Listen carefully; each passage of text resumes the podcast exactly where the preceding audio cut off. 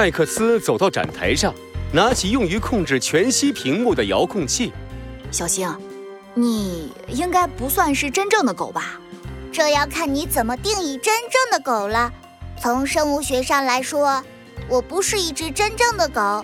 狗属于脊索动物门、脊椎动物亚门、哺乳纲、真兽亚纲、食肉目、猎角亚目、犬科动物。而我是一只机器狗。停停停！打住！我只想知道你是不是红绿色盲。汪，你问这个干什么？我需要你帮我扫描一下小佳哥哥关于赫尔墨一号的解说文件，但是大多数狗是红绿色盲，我担心你身上也有这个设定，这样会影响扫描结果。汪汪，你放心吧，我可不是红绿色盲。身为机器狗，我的电子眼的色彩分辨率可是很高的呢。嘿嘿，那就好，你快扫描一下这份解说文件，我怀疑文件里有猫腻。汪，收到指令。正在读取文件，开启扫描。随着一道红光闪烁，小星兴奋地摇着机械尾巴。艾克斯，文件里果然有古怪。小星的双眼投射出一面小型全息屏幕，上面显示出赫尔墨一号解说文件的扫描结果。科技揭开阴影下的 X 谜题。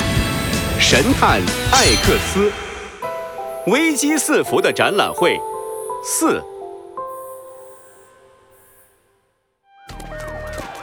这里，这里有一名病患，优先抢救病情更严重的病患。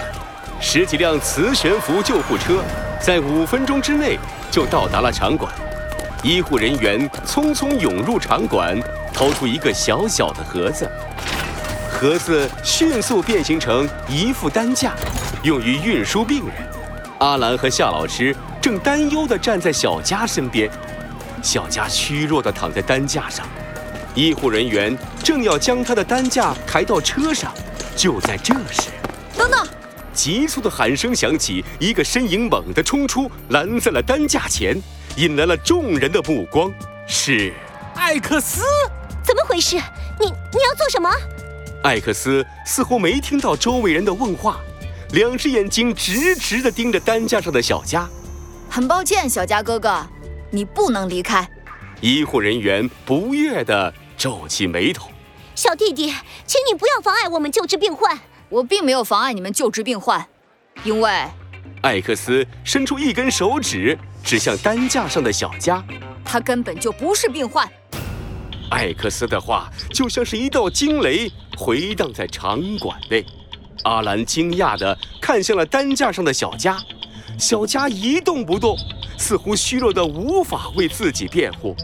小弟弟，你你你在说什么呀？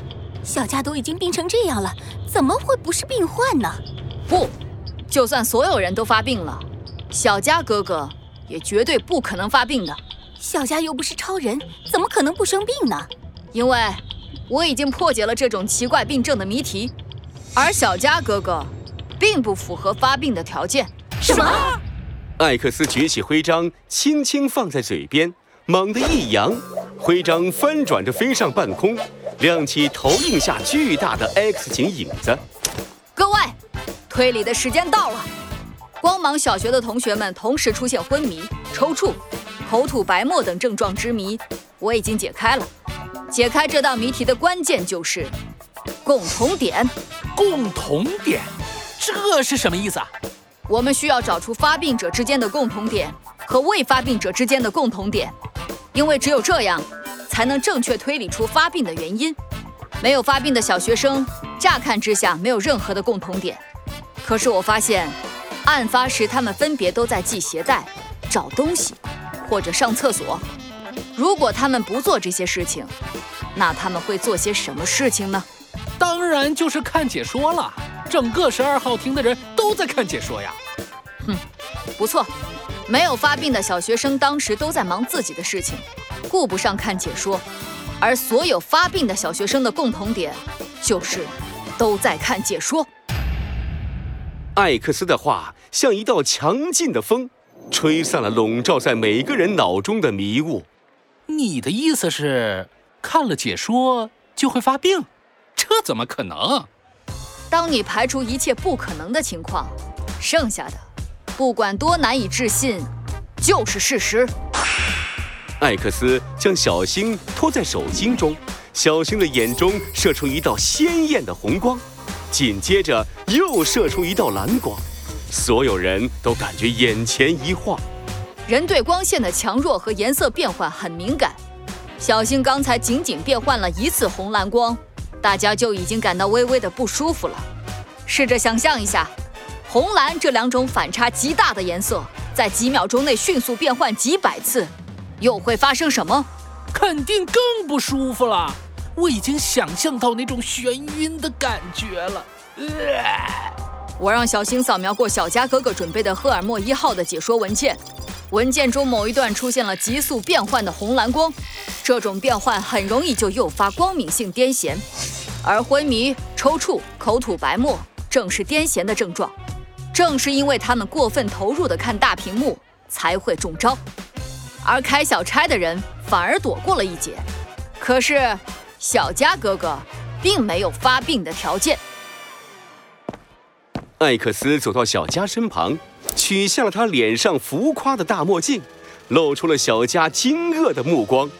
阿兰惊呼道：“